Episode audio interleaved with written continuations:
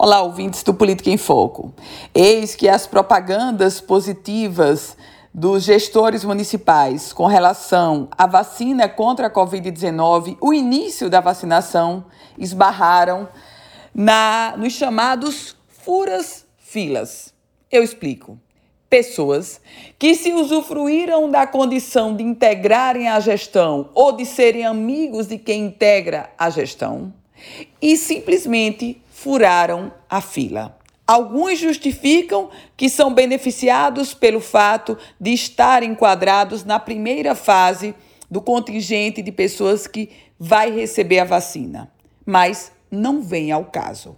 O caso concreto agora é de que, lamentavelmente, muitas pessoas, diversas pessoas, em vários municípios potiguares, furaram a fila da vacinação.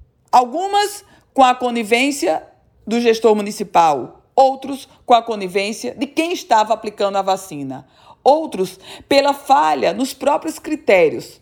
Mas, independente disso, a postura do cidadão de ir receber a vacina, mesmo não sendo ele a prioridade da prioridade, ou seja, não sendo um profissional da saúde que está na linha de frente, a postura foi, no mínimo, criminosa. Um atentado contra a vida. A vida de quem? A vida dos profissionais de saúde que estão na linha de frente. Profissionais que estão, neste momento, tratando de pacientes que contraíram a Covid-19, enquanto que outras pessoas criminosas usufruíram da vacina ou das benesses da vacina contra a Covid-19.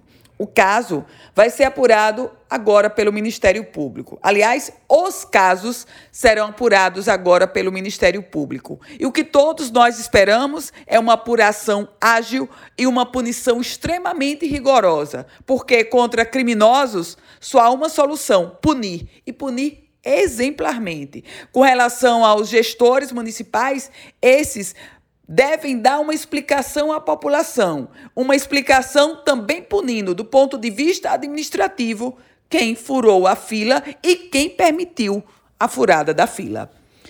Eu volto com outras informações aqui no Política em Foco com Ana Ruth Dantas.